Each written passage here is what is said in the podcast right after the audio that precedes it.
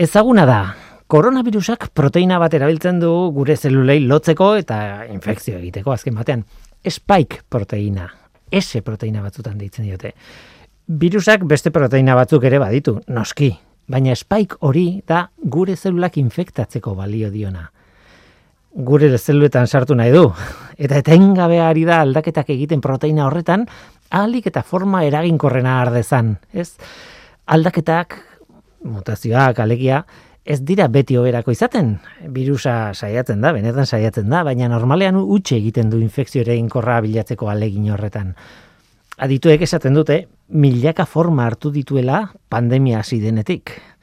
Milaka proba egin ditu virusak eta gehienetan kale egin du hobetzeko aleginetan. Baina karo, milaka saio direnez, asko direnez, ez da tarteka infekzio almena hobetzea, noizean behin. Noizean behin, spike proteinaren mutazio batzuek forma arrakastatxu bat osatzen dute eta gurik eskatzen digun aldaera berri bat agertzen da. Ospetsua egin zaigun azkenekoa Omikron izeneko hori izan da, ez? Omikron aldaera.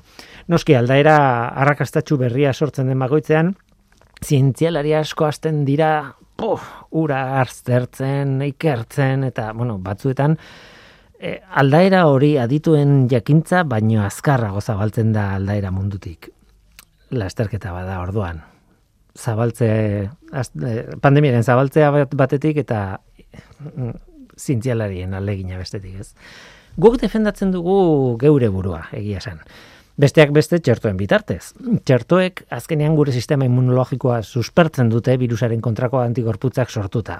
Baina noski, virusa arrakasta zaldatzen denean, zalantza bera sortzen zaigu beti. Txertoek balio aldute aldaera berri horretarako, edo ber, zal, e, aldaera berriaren kontra nola baitez. Gure antigorputzak espezifikoak dira, alegia oso onak dira virusa detektatzen modu batean. Baina virusaren aldaera berri bat agertzen baldin bada, ba zenbateraino da antzekoa aurrekoarekin eta beraz antigorputzek hori ere ezagutuko dute. Hor dago koska, galdera horretan, ez? Egun hauetan hainbat ikerketa egin dira eh, txertoek omikron aldaketa erekin, aldaerarekin funtzionaten ote duten argitzeko, ez? Ego Afrikan, Afrikako Osasun Institutoko talde batek aztertu du Pfizer kasua. Eta emaitza izan da txertoaren egrainkortasuna omikronekin behintzat virusaren beste aldaereekin baino berrogei aldiz txikiagoa dela. Egia da oraindik paziente gutxirekin egindako ikerketa bat dela eta artikuluak, bueno, e, publikatu dutenean ez duela oraindik beste adituen errebisioa pasatu. Ez dute denborarik izan ikertu beharreko guztia ikertzeko eta egin beharreko errebisio guztiak egiteko. Dena den beste talde batzuek antzeko emaitzak ari dira aurkitzen. Txertoak eraginkorragoak dira delta aldaeraren kontra, omikronen aldaeraren kontra baino. Mm, nola nahi ere, ikerketa hauen emaitzak beti izaten dira komplexuagoak. Hori erresa da esaten esaldi batean, baina errealitatea komplexuagoa da. Adibidez, emaitzak hobeak dira, txertatu baino lehen gaixotu ziren pazientetan, gaixotu ez zireneten baino. Eta bestalde, ematen du, hirugarren txertoak, ematen du, hobeto egiten diola, bueno, omikrenen kontrako erantzun immunologikoari. Ematen du. Hala ere, hori guztia kontatu dezakegu, baina ez dira egi absolutuak eh, orain behintzat ez. Asko falta da ikertzeko, ia denborarik ez dute izan adituek, bueno, emaitza horriek berraztertzeko eta, bueno, ikusi beharko dugu. Piskanaka ari gara gauza berriak aurkitzen, baina esan dakoa, batzuetan, virusaren aldaera berriak gure jakintza baino azkarrago edatzen da. Zein du ba, ongiet horri, norteko ferrokarrilera. Euskadi erratian, norteko ferrokarrilera.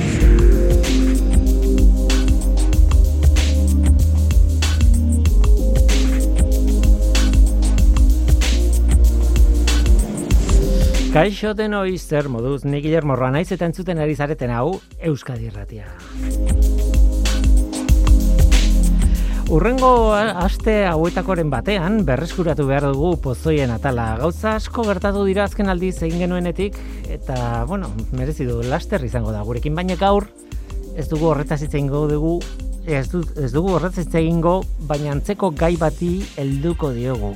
Kolorei buruz hitz egin behar dugu, beti bezala Oskar Gonzalezekin, baina gaurkoan pigmentuen toksikotasunari buruz.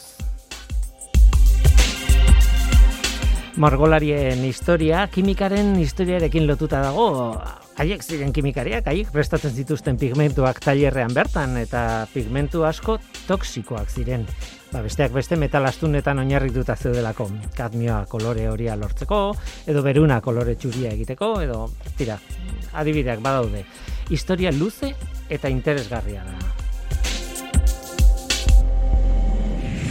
Horri buruz hitz egingo dugu pigmentuak eta toksikotasuna, baina gero tarte txiki bat egingo diogu fotzientzia amazazpiri. Zientziarekin zerikusia duten argazkien erakusketa bat da. E, Donostiako Eureka Museoan dago ikusgai. Joan den astean inauguratu zuten eta inaugurazioan bertan izan ginen Javi Aizpurua, Idoia Mujika eta Larraitz Etxeberriarekin betiko lagunekin beraiekin partekatuko partekatutako uneak grabatu genituen eta hemen izango dira. Oazen ba, hau da norteko ferrokarrila, zientziaz betetako hitza.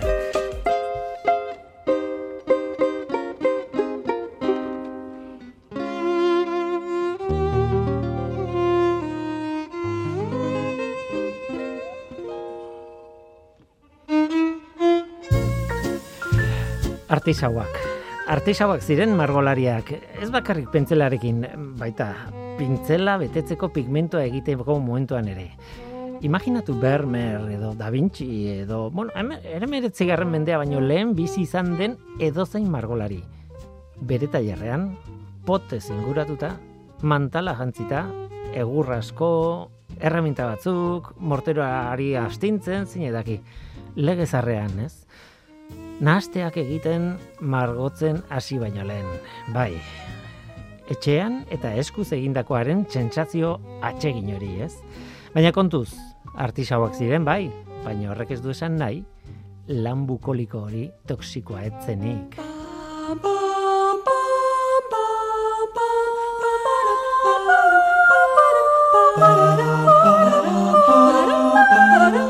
Divertimento kromatikoa. Koloreak zientzian.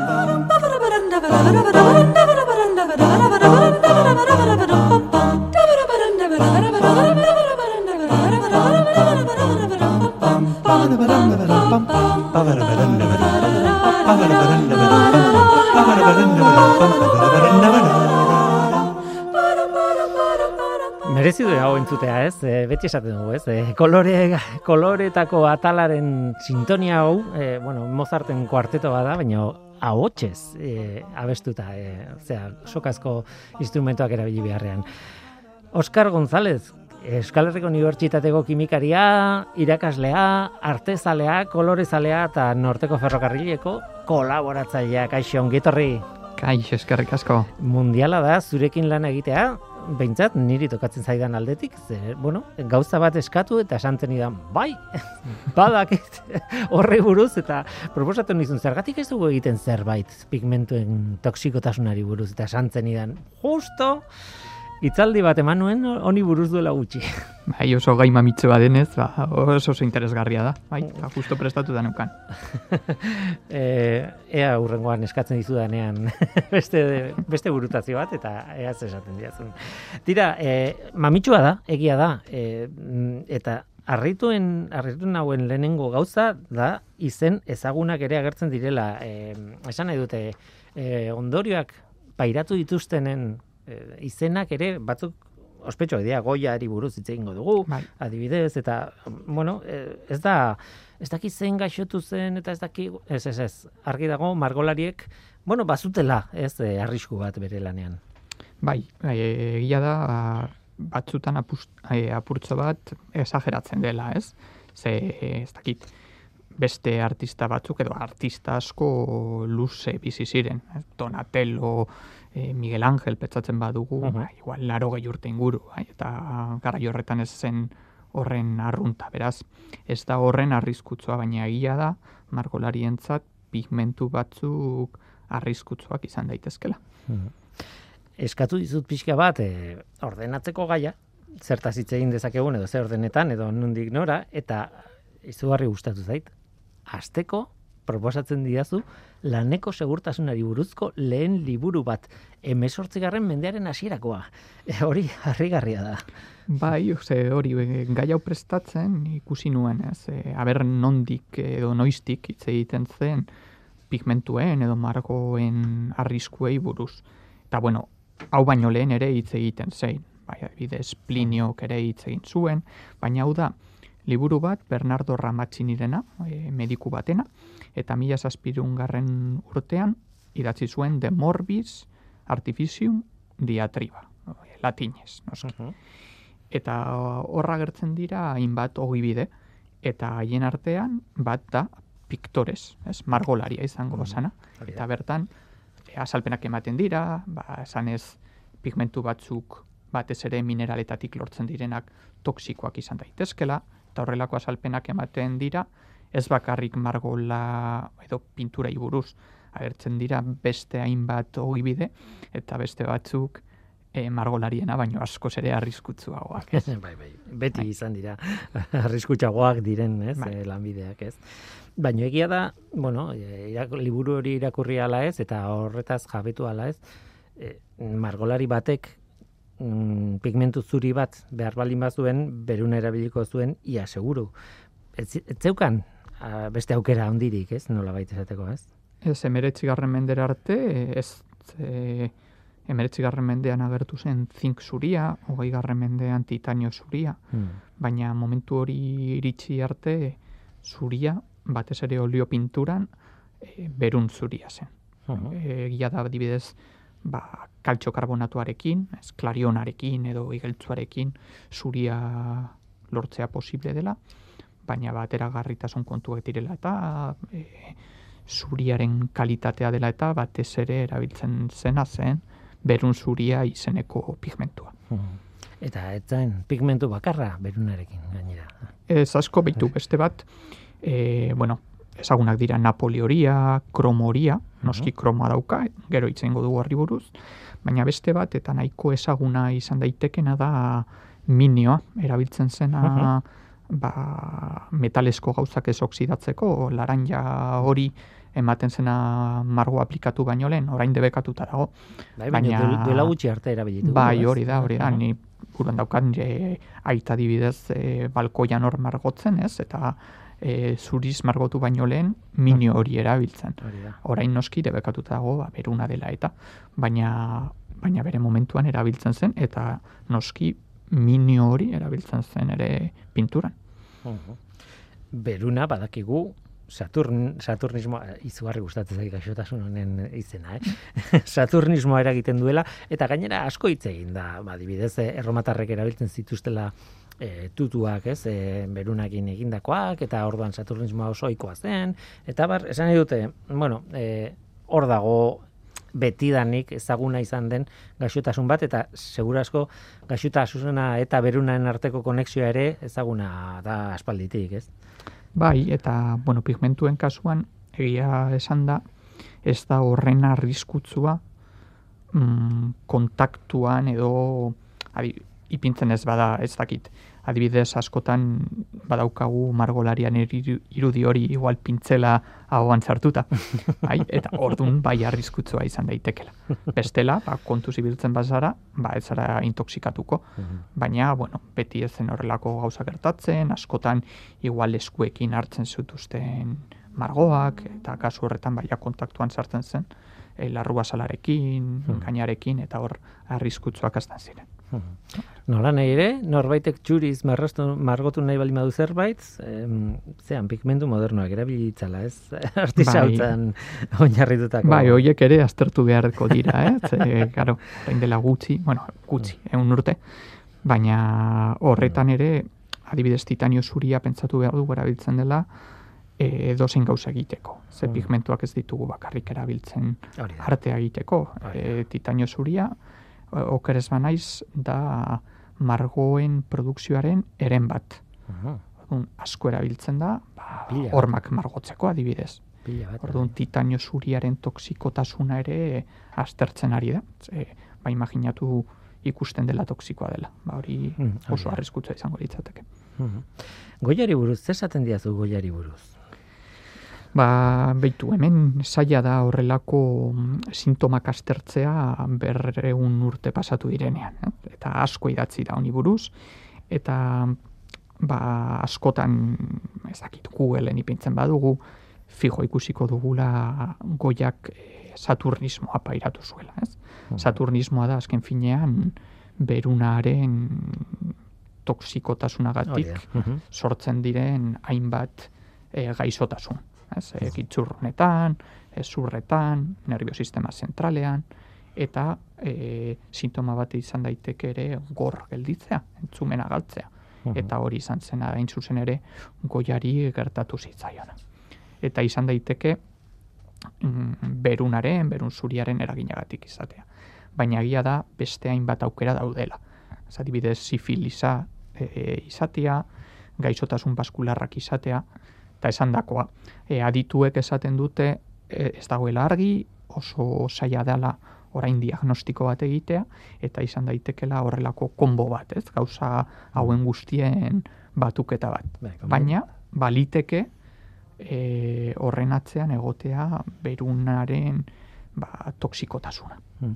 Eta horrek gainera beste gai bat e, bateak os- atea zabaltzen digu eta da e, benetan en, zegoen momentuan mm, etxe batean sartu zen eta jo, e, e, zea, e, margo oso ospetsu batzuk egin zituela momentuan ja oso gaizki zegoenean eta eta barrez.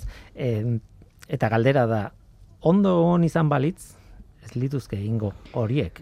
Baina hau goiarekin gertatzen da, baina beste hainbat monetekin gertatzen da ere bai, eta beste, bueno, bakoitza bere bere gaitzarekin, ez? Baina eh, zenbateraino gaixotasunek lagundu dute eh, bide berriak irigitzen artean, ez? Bai, horri buruz ere asko idatzi egin da, ez? E, zuk aipatzen duzuna da hori estilo aldaketa, ez? E, margo beltzak delakoak, bai. edo e, gerraren ondamendiak.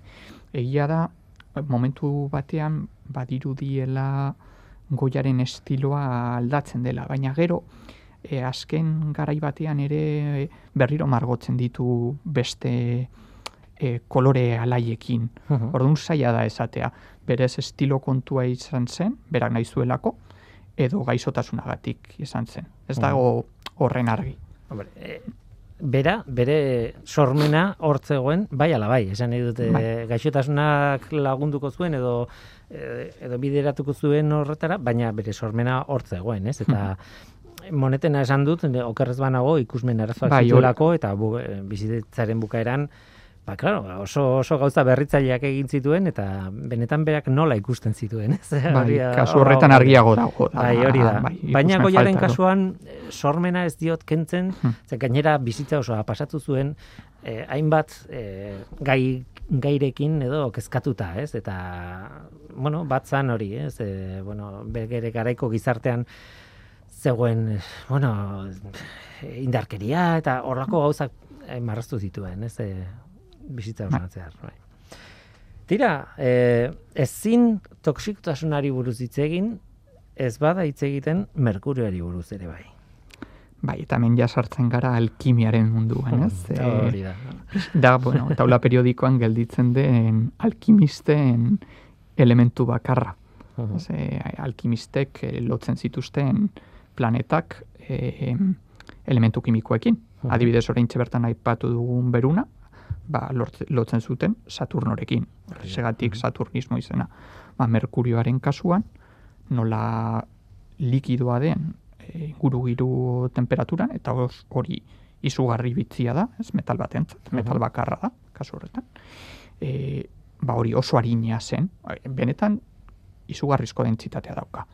Baina likidoa denez, e, badirudi bueno, mugitzen da, eta horrezegatik lotzen zuten Merkuriorekin, ze da planetarik azkarrena, eta Mhm. gainera e, Romako mitologiarekin lotuta Merkurio zen jainkoen mesularia eta jainkorik azkarrena edo. Mhm. Merkuria, gainera, eh, hor zinabriotik atatzen da gehien bat, ez? Bai. Mhm. Bai, eta zinabrioa da merkurio sulfuroa, eta hortik e, lortzen zen merkurioa, merkurio metalikoa, deitzen duguna, eta bitzia da ze e, zinabrioa minerala dena, badago pigmentu bat formula kimiko berberarekin, eta hori da bermeioia. Baina bitxia bada ere ez da erabiltzen zinabrio purua. Normalean bermeioia lortzen da merkurioa eta azufrea elkartuz. Beraz, mm, badirudi hartzen dugula zinabrioa, ja merkurio sulfuroa dena, hortik merkurioa lortzen dugu, eta gero berriro bueltatzen diogu bere jatorrizko forma pigmentua lortzeko. Galdera da, zinabria ze koloretakoa den. Ba, gorria be, hori da. Gorria Gorria, da. bermeioia bezala. Karo, karo, hori da. Bai. Et, eta zure hitzaldian, ikusi nuen hitzaldia, eta grabatuta dago, bueno, lortu nuen bideo bat, eta hitz egiten zenuen, e, e, bueno, Espainian dagoen e, zeari buruz, e, meategi bati buruz, ez? E, oso, oso importantea. Bai, almadenekoa, Mhm. izan ere, bueno, orain itxita dago, eta, bueno, UNESCOaren ondarea da, eta esaten dute bertatik lortutzela munduan dagoen merkurioaren eren bat. Eta niri, bueno, hori irakurri nuenean, izugarri eruditu zitzaidan. Bai, ez? kopuruz oso Eh, handia. eh? Bai, ba, pentsatu behar dugu, ja erromatarren garaian ezaguna zela, meategi hori, eta beti egon dela ba, erabiltzen orain arte. Bai, azken urteetan ja ba, berriro merkurioa ere ez da inbeste erabiltzen, ja termometroetan ez dago merkuriorik, Mhm, eta hori da. gero eta gutxiago erabiltzen da, badakigulako toksikoa dela. Baina bere momentuan oso garrantzitsua zen, beste metal batzuk lortzeko adibidez, ez, amalgama edo aleazio horiek sortzeko gaitasuna dela eta. Erreferentzia tipiko klasiko badago, e, bueno, e, zera, Alicia, e, Aliziaren liburuekin, ez? E, kapila, kap, agertzen den kapila gilea, erotuta dago eta erbiarekin e, da, dabil hor, baina erotuta dago burutik aizki daude eta bueno, hori erreferentzia, benetako erreferentzia bada kapila gileek, bueno, ospe hori zeukatelako, ez? Merkurio erabili behar zuten eta burutik ez zeuden. Oso. Bai. Ez. Bai, beitul beste lanbide arriskutxo bat, ez, agian margolaria baino gehiago. Hoi Bai. eh? Bai, eh, antza feltroa lortzeko edo merkurioa erabiltzen zen, eta eh, aipatu behar dugu merkurioa likidoa dagoenean berez ez da horren toksikoa, baina arriskua, arriskua da lurrundu daitekela.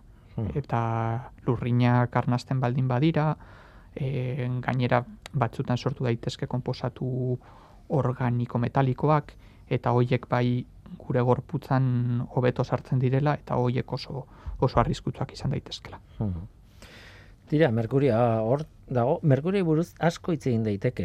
Ez dugu aipatu Merkurioz egindako iturriak, eh, bada mundu bat hor, e, Merkurioekin lotuta, baina tira, pigmentuei begiratzen badiegu, mm, nik uste dut nagusiena kontatu dugula, baina eta gogoa daukat urrengo elementura pasatzeko, eta eh, urrengo elementuaren izena berak ematen du pista bat, ez? Kromoa. Hau da, bueno, kolore saleon pigme, bueno, elementurik gogokoena, ez? Azken finean, kromo ditzen da kolore asko eskaintzen dituelako. Mhm. Aurkitu zen e, mila zazpireun eta larogeita mazazpigarren urtean, krokoita deitzen den mineral batean. Krokoita hori bada horrela laranja horiska kolorekoa, oso deigarria, eta ja jarraian ikusi zuten, ba, nik imaginatzen dut dut horre kimikariak esperimentuak egiten eta krokoita e, disolbatzen azidoetan, baseetan, eta ikusi zuten azidoetan disolbatzean kolore aldatzen zela. E, agertzen zirela kolore berdeak, kolore urdinak, berez jatorrizko gorri laranja hori, eta horrezegatik deitu zioten kromoa. Ikusi zuten elementu berri bat e, zela, kimikaria hau aurkitu zuena bakelin zeukan izena, Mhm. Eta, bueno, zantzun, hainbeste kolore dituenez, kromo deituko diogu, ez garekotik edo. Bai, nik entzun da neukan, gainera, zuri, zuria ez zuela inoiz ematen. Ez dakit hori egia den, eh? E, baina, mm, baina argi dago beste kolorea pila bat ematen dituela, bai. Bai, ze gainer, hemen kromoan, eta hau askotan ba, kimikariek ulertuko dute eh, esan nahi duguna, askotan adibidez laborategietan egiten ditugunean praktikak, kromoarekin pH-a eta erredox potentzial aldatuta, Mhm. kolore asko lortu daitezke. Hai, ba hori, aipatu ditudanak, berdea, urdina, gris antzekoa, laranja dikromatuarena, horia kromatuarena, beraz oso oso ikusgarria da. Mhm. Ez da aspergarria. Kimika gehiena aspergarria da. Azpimarratu behar da. Pelikulatan ikusten da dena koloretan, baina laborategi, benetako laborategi batean sartzen zara, eta eh, solido guztiak txuriak dira, likido guztiak gardena kolorei gabekoak, eta beraz kromoa ikast, eh, izatea esperimentu batean hori dauka, ez? Bai. Eh, kolore pixkate baten diola kontuari. E, buru zain naiz, baina e, kromoa agertzen zen, aldatu dut pixka bat, e, Erin Brokovich e, pelikulan, eta Erin Brokovich benetako pertsonaren e, kasuan. E, zan, kromoarekin pozoidut, e, pozoidutako ur e, ez dut gogoratzen oso urtegi baten kontua edo horrelako zerbait. ba, ez dut, Bai. ez dut Mhm. filmea ikusi, baina izan daiteke ez da kromoa da bai, oso Mhm. kutsatzaile ohikoa da eta arriskutsua. Eta kromo 6 konkretuki. Hori da. bai. Mhm. Bai, hemen garrantzitsua da hori aipatzea, ze kromo ba, kolore asko existitzen dira, forma ezberdin, e, ezberdinak existitzen direlako. Eta arriskutsua dena da kromo 6 deitzen duguna. Mhm. Bai, e, badago gaude beste batzuk, kromo irua adibidez oso ohikoa da, eta hori ez da horren e, arriskutsua. Hau da, e, oksidatzeko, erreduzitzeko joera dela eta. Ez Mhm. esan dezakegu, kromoseiak elektroiak nahi ditula, Mhm, orduan hori joera handia dauka erreakzionatzeko eta oso oso toksikoa da. Hori da. Tira, eta toksikotasunari buruz hitz egin dugu, e, bueno, merkuria aipatu dugu, beruna aipatu dugu, baina beste klasiko bat ere ekarri diazu, artxenikoa. Bai, hori da e, posoien erregea edo, ez? E, Agatha Christie liburuetan. Oraindik ez gara sartu Bai. horrekin, baina sartuko iritsiko gara, bai. Ba, beitu, beitu, bai, gai, gai, gai polita da. Eta artzenikoa beti egonda lotuta berdearekin. Mhm, Bai, hemen aipatu behar dugu oso kimikari ospetsu bat, Chile, mhm. e, oso oso kimikari ona, e, gauza asko aurkitu zituen, eta haien artean pigmentu bat asmatu zuen. Eta pigmentua deitzen da Chile berdea, Mhm. eta pigmentu honek badauka artzenikoa, eta ko, kobrea ere badauka, Mhm. eta da berdea, eta oso berde mm, polita eta bizia. Ze, esan behar dugu historikoki arazo handiak egon direla berdeak lortzeko. Ez da erraza. Hmm. E, egonkortasun faltagatik, edo erraz degradatzen ditzirelako, igual estaltzeko almen handia zutelako, margoetan berdea lortzea nahiko saia zen. Orduan kimikari honek xile berdea lortu zuen, arrakasta handia izan zuen, eta gero handik urte batzutara hobetu egin zen. Eta sortu zen beste pigmentu berri bat, deitzen dena esmeralda berdea. Mhm. Eta hori berriro ere, ez formula kimikoa ezberdina da, baina hartzenikoa dauka. Mhm. Eh, okerrez banago, gainera, eh, aipatu dituzun, eh, bueno, egonkortasun arazoak ez, be- berdearekin, baina gainera, luzera ere, eh, izaten zituzten, ez? E, uste dut, eh, berde batzuk denborarekin, eh, ba, ezakite, egun urte pasa eta kuadroiek bermerri ez zai- zitzaion gertatzen. E, biratu Bai. egiten zula, aldatu egiten zula kolorea. Berde hori de, degra, bueno, degradatu edo kimikoki aldatu egiten zuen ustut ordina. Bai, emateko, ez? kasu horretan ez da, beitu hor, ez da berdearen arazoa, e, pigmentu berde baten arazoa, baina hain zaila zen ez berdea lortzea, Mhm, askotan lortzen zen kombinazio bat eginten. Horia eta urdina. mhm. Eta urdinak egonkorragoak ziren, eta horiak egiten ziren laka organiko batekin. Eta horia urteen poderioz degradatzen zen, orduan berdea zena, urte batzuk pasa ostean, urdina edo bihurtzen zen. Bai, hor dago arazoa. Hmm. Baina be- berriro dago lotuta berdeen egonkortasun falta horrekin. Eta artearen historia ikertzen dutenek ederki dakite hori. Hori toki askotan ikusi izan dute, ez? E, nasketa hori, hori eta ordinaren nasketa horrek, e, problema hori ematen du toki askotan, ez? Ba, Ibelazkezen margolanetan ikus daiteke, joperren artelan batzuetan, hori buruz hitz egiten, eh? Ja. Baina it- itzul gaitezen artxenikora eta bukatzeko eskatuko dizut kontatzea oso anekdota polita. Nato, Napoleon ospetsuarekin lotutako Bai, berri, beitu hau da ere goiarekin gertatzen zena. Ez? Diagnostikoa egitea oso zaila dela. Bertsio ofizialak dio e, urdaieko minbizia izan zuela.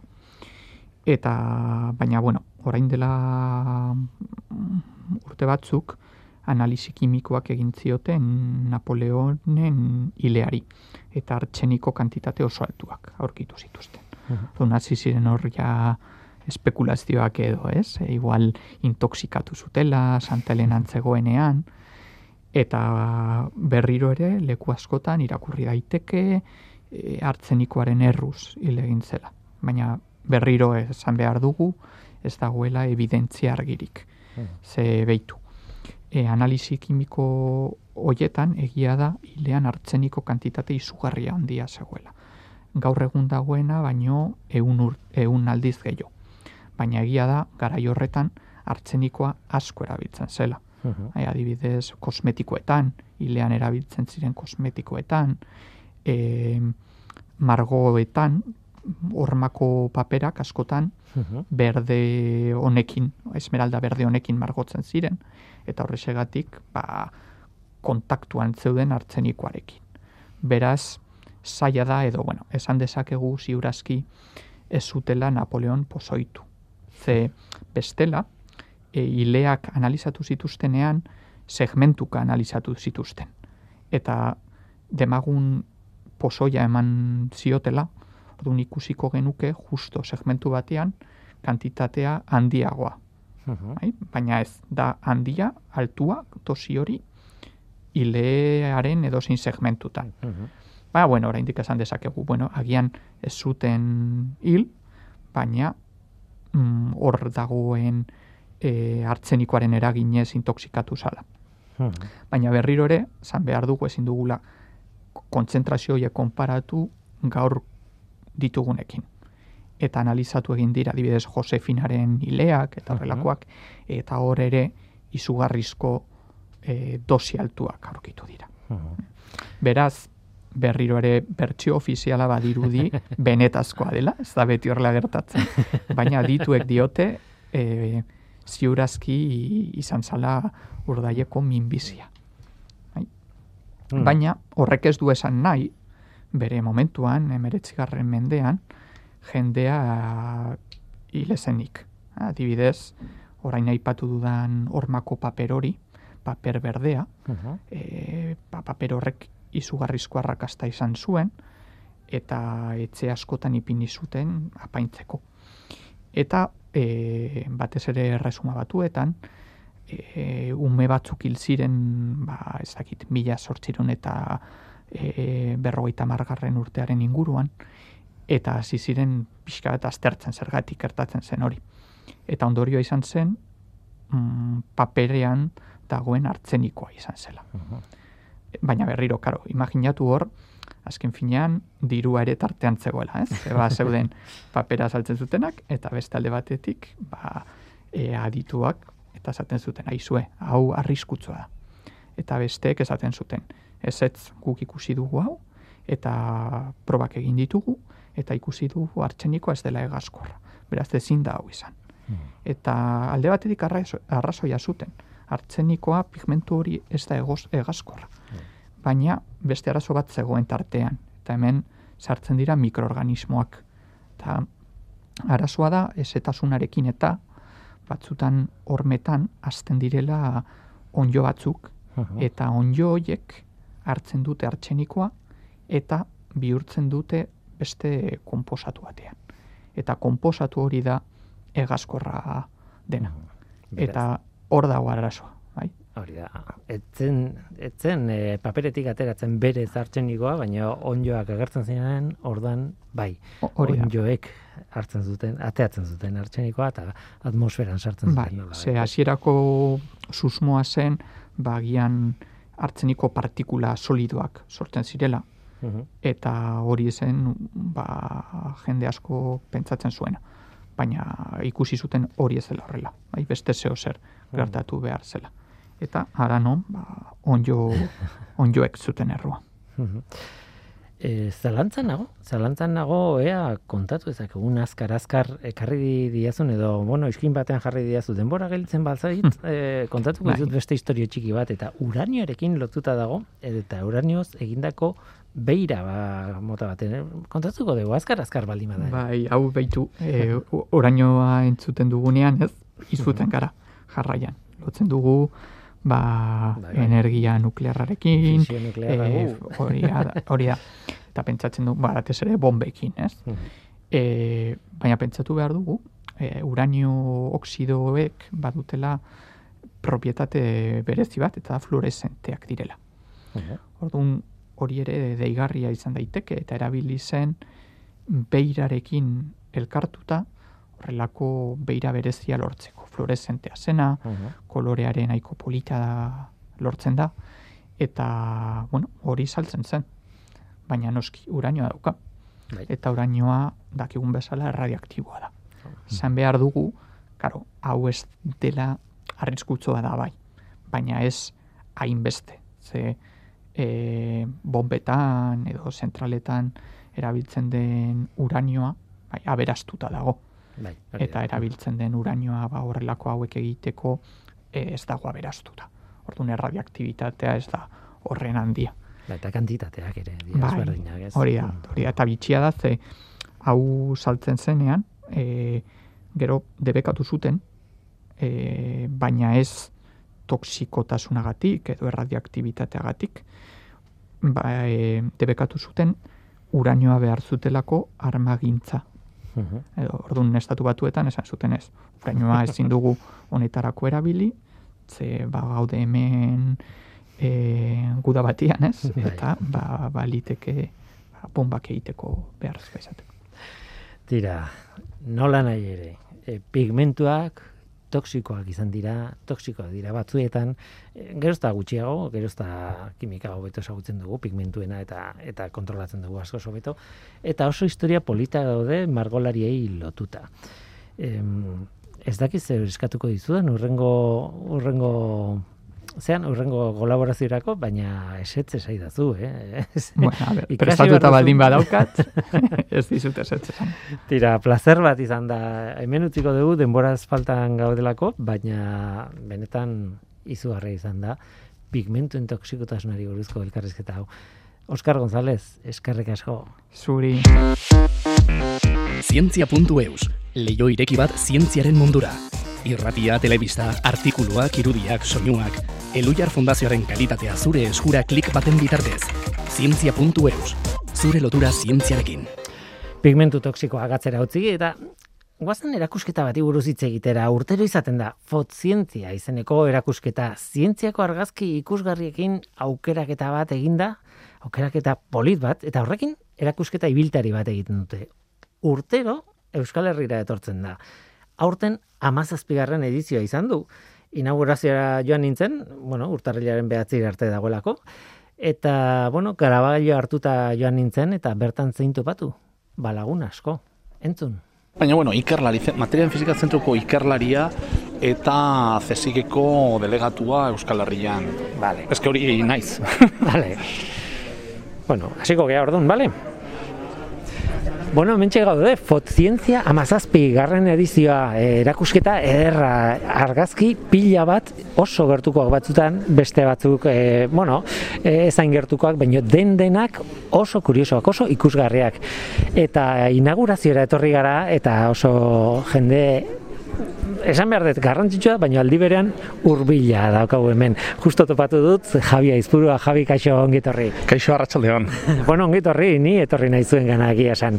Eta hemen nago, e, erakuste, erakusketaz gozatzen egia esan, e, zu hemen zaude, zu zara berez e, CFM zentroko ikertzailea, baina zaude hemen horregatik edo ez horregatik bakarrik, zesikeko Euskal Herriko e, arduraduna zara, ez? E, delegatua zara. Bai, alaxe da. Ikerlaria naiz, materialen fisika zentruan, zesikeko irakaslea, eta aldi berean ba, Euskal Herrian zesikeko delegatua edo arduraduna eta erakusketa hau zesiken e, bidez eta partez etortzen denez, ba, horregatik gaude hemen gaur. Hori esan behar nizun hau da, erakusketa bat urtero antolatzen dena, eta urtero da itineranta ibiltaria leku batetik bestera, baina zuei esker, hemen egoten da, ba hori, hilabetetxo gutxo erabera. Hala da, oso, bueno, estatu osoko ibilbidea egiten du erakusketa honek, eta Euskal Herrian bakarrik donostian geldiketa bat egiten du, eta urtero, e, ba, gurekin etortzen da, hilabete eskaz, bueno, hilabete osoa egongo da, donostian, Eureka Zentroa museoan, eta ba, beste urte bat gehiago, ba, ekartzeko kapaza edo izan geha, bai.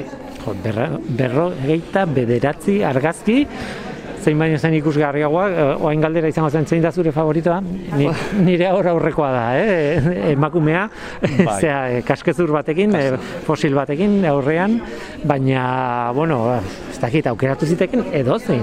Edo zein, hori, nik niri erakusketa hau izugarri gustatzen zait, e, zuk esaten duzun arrazoengatik. Oso argazki desberdina daude, zientziarekin zerikusia daukatena, batzuk nano mikro ef- argazkiak dira edo nano argazkiak dira, beste batzuk e, ba, animalien edo biologia zerikusia daukaten argazkia, orduan, zaila da e, erabakitzea zein den politena, onena, e, bueno, erakusketa eta lehiaketa da, bai, orduan jendeak e, aukeratu behar du zein da beraien favoritua. Aha. Hmm, Oso, oso erakusta polita da, ni nire lagunei eta nire ezagunei esaten nien etorri, e, zeren oso erakusketa polita eta erakargarria da. Donostiako Eureka Museoan dago, e, nahi duenarentzat. E, nik e, batzuetan horrelako argazkiak ateratzeko behar duzu, bueno, kamera bat, ez? E, reflex bat, adibidez, baina beste batzuetan bai egia da, behar duzula mikroskopio bat, e, batzuetan mikroskopio elektronikoa behar bada, ez? E, oso, oso, oso gertuko irudiak badaude.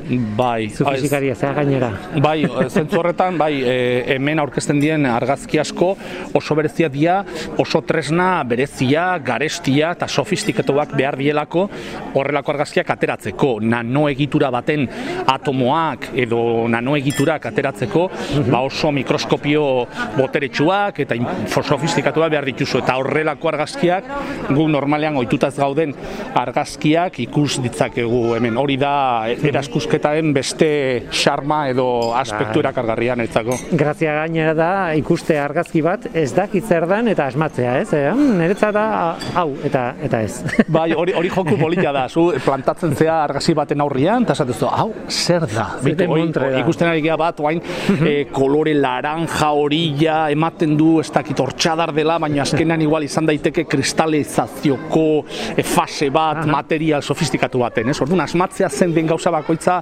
bere, bueno, joku bihur daiteke. Eta, Zuk badakizu zer diren, ja, dagoeneko. Ez? bueno, gutxi gora bera bai, e, era, hautatu dugu eta ikusi ikusiak ditugu eta badakigu gutxien zein zein dien bai. Baina bueno, jende arrutentzako joko hori ni animatzen dut egitea bai. Oso ondo, Javi, ba, utziko zaitut, hemen e, batetik bestera noa, eta gainera e, jende jatorra topatzera noa, idoia mugikak alde egin dit orain bertan baino harrapatuko dut, eskerrik asko gurekin izateagatik. Zuei etortzea dira disfrutatu gozatu erakusketa. Bai, gozatuko, et, benetan, benetan. Venga, eskerrik asko, Javi. Zuei, aio. Idoia, Idoia, Kaixo, Idoia. Mujika, CFM zentroko eh, komunikatzailea, divulgatzailea, Bai. denetik egiten duzu, eta norbaitek esate zidun, honetan ere sartuta zaude. bai. bai, Willy, bakizue saiatzen ginela behintzat pandemia horretikan urtero ekartzen erakusketa bat eta bereziki erakusketa hau. Asko gustatzen zaigun erakusketa da, seguru nago Javia kontatu dizula nola ekoizten da, nola ekartzen Bai. dugu, baina guretzat benetan placer bada. Azkenean Euskal Herrian ikusteko aukera bakarra izango da hau eta ba, gusto bada olako ba, doako leku batean, irekia, eta benetan bat zientziaren epizentroa den Eureka Zientzia Museo honetan horrelako zerbait eh, eukitzea. Kontatu duguna pixia bat, eta, bueno, hori e, hilabetez egongo dela hemen, okerrez banago, urtarrilaren bederatzi arte egongo da. hemen. Hori da, urtarrilaren bederatzen arte, eta gaina museoa ez da izten inoiz, guri, beti dago irekita, lastelenetik igandera, arratsaldeko sortziretan, jaiegunetan eta asteburuetan isten dute, eta astean zehar arratsaldeko zazpiretan. Nabaritzen da, garai batean hemen egiten zenuela lan, Bai, nabaritzen hau barrutik ezagutzen duzula. Bai, ze iruditu zaizu erakusketa? Erakusketa mundiala da, eh, esaten nion Jabiri, joku bat eh, egin dezakezu, eh, begiratu argazki bakoitza eta saiatu asmatzen zer ote den. Eh, aurrean dako adibidez, eh, urtantaz egindako argazki bat, baina ez, dut, ez diota inora, ez hori da. nolatan diren hori urtantak, ez? Bai, hori, hori da, nik gomendatzen eten jokurik politxena hona etorri, eta ze azken finean, batipat mikroskopiako e, argazkiak joko asko ematen dute, ze azken finean zuk ikusten duzu irudi bat, zure burmuinetik berreskuratzen duzu, ze, ze ote dan hori, eta gero hurbiltzen zera irakurtzen duzu, eta benetan harrigar- harrigarria izaten dela normalean erantzuna benetazkoa zein dan. Azken finean hemen e- erabiltzen diran teknikak mikroskopikoak behintzat gehienetan izaten dira hainbat aipatu ditugun e, barridozko edo gainazaleko mikroskopio horiek erabiltzen dituzten teknikak. Baina baita ere dago kaleko jendeak egindako irudiak eta Hori esan behar ez da bakarrik teknikak, zeinek egin duen argazkilariak ere e, batzuk dira profesionalak, batzuk zientzialariak, baina beste batzuk ez. Eta, bueno, e, nahiko gertu daukagu bat, e, ba ez dakit, e, Kanariaru artetan e, erabiltzen dien nasak e, arrantza egiteko, eta ez dakit, e, ez nuke esango, ez dut ezagutzen e, Miriam López Herreros, da e, argazkilaria, ez dut ezagutzen dut Miriam López Herreros, baina izan daiteke kaleko norbait, ez du izan behar zientzialari bat. Hori da, zue pentsa, e, hau, erakusketa hau sortzen dela, lehiaketa baten ondoren, lareun da berrogeita hamar argazki inguru aurkezten dira. Eta leloa da hain zuzen ere, edozeinek parte hartu dezakela. Zu kamera bat baldin badukazu, mobilarekin aterakako argazkiak batzutan sarituak izan dira. Gaur egungo mobilak badakizue. Baina itzakia da, zu, e, ba, iritar bat kalera atera, eta ikusten baduzu zerbait, non zientzia kutsua aurkitzen dezun, balio dezake. Orduan, egiten duen esfortzua kaleko jendea da, ba, bere inguruan topatzen dituen gauzak, ikuspuntu edo betaurreko, zientzia betaurreko da. horiek jantzita berbegiratu, ez? Eta istorio txiki bat kontatzen digute, hemen daukagu testu guztietan, jartze zera pixka bat, ba, ba, e- egileak zer, zer kontatu nahi dezunaren gainean, ez? Eta zuk esan dezuna, ba, hemen zergatik ez, arrantza nasa batzuk, aitzakia izan daiteke, ba, pentsatu dezagun, nolako arrantza egiten dugun, nola dauden gure itsasoak, hori da beste gauza bat gertatzen dana, orain buelta bat ematen dezunean, konturatuko zea. Hona etortzen den jendea, azken finean, argazkiei begira, eta haiek sugeritzen dizuten gauzak gai bezala hartuta, solasaldia sortatzen dira, eta azkenean bukatzen duzu hitz egiten. Zientziari buruz, noski, baina oso gauza konkretu buruz, ba. Ekologiari buruz, ba, hitz egingo duzu, mikroskopiari buruz hitz egingo duzu, ba, e, baita feminismoari buruz. Ze hor argazki oso potente Bai. bat dago, emakume batena. Niri gaina argazki bezala izugarri Izugarri, bai. niri ere bai, niri ere bai. Eta horren aurrean jarrita, or, eske oraintxe bertan eukidet konbertsazioa esateko, eta zemuz daude emakumeak zientzian. Eta ba, horreltzen diozu, ez? Eta zeure burua ikusten duzu, ba, ba nolabait, gonbitea pentsarazteko. Hori da ideia ere, ba, ba eukitzeko gogo hori ez, pentsatzeko eta zientzian pentsatzeko. Ba, sekulako aukera hemen, e, Eureka Museoan, urtarrilaren bedatzi arte egongo da irekita, eta, bueno, be, nahi duenarentzat ezin hobea. Bai, eta gaina etortzen bazeate, eta arpidetu egiten bazeate gure newsletterrera, CFMko newsletterrera, katalogoa zozketatuko dugu. Eta katalogoa da, ba, hain zuzen ere, hemen ikusten ari geran e, argazkitxoen liburu bilduma, zoragarria, zeizikek edu- editatua, da, bueno, ba, beste itzaki bat etortzeko, ez? Gero, etxera eraman izango zen ituzketela tokatuzkeo. Ideia, placer bat. Eskerrik asko urbiltzeagatik, eh, jantzeoz, eh? Zaite ibili bakarrik lanean, eh? Venga, ale, muxu, eskerrik asko. Eskerrik asko ideia. Eta ara, etorri naiz argazki baten aurrera, oxidoloreak deitzen da. Kristina Amanda Tur Bern- Bernatek ateratako argazkia, Nikon batekin, e, kamera normal batekin, baina ez du ez du hori txura hori ematen, ematen du mikroskopio edo oso gertutik ateratako e, landareak dira Eta l- argazkiaren a- aurrean, Larraitz Etxeberria, el, bueno, Eureka Museoko langilea eta divulgatzailea, eta Norteko Ferrokarrileko laguna topatu dut. Larraitz, aspaldiko, Aspaldiko, kaixo. zer zaude? Oso, no? Hementxe erakusketa pixka disfrutatzen. Harrapatu zaitut justo hemen, esan didazulako, honen, eh, argazki honen eh, beste antzeko bat egin duzula zuk behin. Bai, bai, bueno, hau askoz, hau askoz politagoa da, askoz ikusgarriagoa da. Baina bai, Donostiko aldezarreko kaleetan, esango nuke gainera kanpandegi kalean zela, horrelako egituraren bat ikusi nuen, ez? Hemen daukaguna da, Bai, harria da. harria. loreak du izenburua, baina ez dira loreak. Ez dira loreak. Ez E, dira. nik ikusi nuenean, e, badirudi badagoela horrelako lerro bat, ez, sustraiekin, Mhm. eta lerro horretatik gora ateratzen direla loreak edo landareak iratze antzekoak akaso, Mhm. eta badirudi izan daitezkela landare fosilizatuak, baino e, gero ondo irakurrita eta ondo aztertuta, ba, egitan mineralak dira, eta mineralek, e, gainera esango nuke hemen manganesoa eta burnia direla, e, oxigenoarekin erreakzionatu dutenean, ba, hortik zirrikituetatik igaro dira, eta eta horrelako egitura Bai, oso egitura xelebreak, oso landare itxurakoak ere bai, Bai, edo, edo ez dakit, eh, goroldioa igual, eh, gogora ekartzen ditu, ah, Ah, landareak gehiago igual. Eta oso argazki polita da. Oso polita, bai. Eta sekulako ilusio egin dit, zu berriz ere ikustea. E, bueno, e, to, e, tokatu da zaigu pandemian ez dugula kolaboratu apenas, Hori da, baina kolaboratzaile izan zera eta, eta hemen zaude. bai, hemen jarraitzen dugu, bai. Hemen jarraitzen dugu, jota fuego, Bai. eta man, izerdia botatzen, nola ez, Bai. eta azkeneko berria da nola bait, e, baduzuela udaleku bat eguberritarako hemen e, Eureka Museoan. Hori da, e, guk jarduerarekin jarraitzen dugu, e, azken hilabetetan alaritu gera eta horrela gabiltza, eta gabonei begira, oporraldi guztietan bezala, udalekoak ditugu. Urtero urteroko zientzia txokoa, etxeko txikienentzako, baita ere eskaintzen ditugu beti bezala udaleku teknologikoak, ba, pixka bat e, robotika eta horrelakoak e, lantzeko, eta azkenaldian eskaintzen aritu geranari jarraituz ere bai, e, udaleku astronautikoak edo, edo horrelakoak, ez? Bildurra ematen du izen horrek, Keba, eh? keba, keba. Kasu astronautikoak. E, Arantzadi zientzia elkartearen eskutik, ba, ba, bueno, ba, beste formatu batetako udalekuak, ba, etxeko txikiek ere disfrutatzeko. Egia da, beti hemen izan da e, gai kutxunetako Bai, bat, ez? bai. Astronomia eta, eta be- beti zaindu da asko, al izan danean behaketak izan dira, eta noski arantzadi horratzean egon da, eta zuek gainera lanean Bai. horretan, astronomia da hemengo izar bat. Guk beti esaten dugu, eta gaizki dago horrela esateaz, baina astronomiak asko saltzen duela, ez? Bai. Saldu esan nahi dugu, e, ba, atentzio asko deitzen duela, eta interes asko e, pizten duela jendearen artean, eta txiki txikitatik nik esango nuke gazte-gaztetan astronomia eta dinosauroak horre egoten direla leian, ez? Eta egia da astronomiak, ba, zakitain unibertso handiak edo guain txikiak izan da edo horrelako e, atrakzio berezi bat duela, eta egia esan bai, beselerrak dira, bai. totalmente, hori da, bai, bai. Tira, ba, poste naiz pila bat zu ikusteaz, e, Bai, behar bada berdin. nere utzikeriaz izan da, e, horregatik ez gara elkartu azken bola pandemiaren errua dela esango dugu. Pandemiaren errua, noski baietz. Tira, aurrerantzean jarraituko du Bai, noski, bai. Larraitz, besarka da handi handi bat, eta eguberriok, ban, eguberrion pasa, eta Berdin, urte berrion, urte berrion. eta laiztera arte esango dut. Bai, ziur baietz. Vale, eskerrik asko lez, Aio.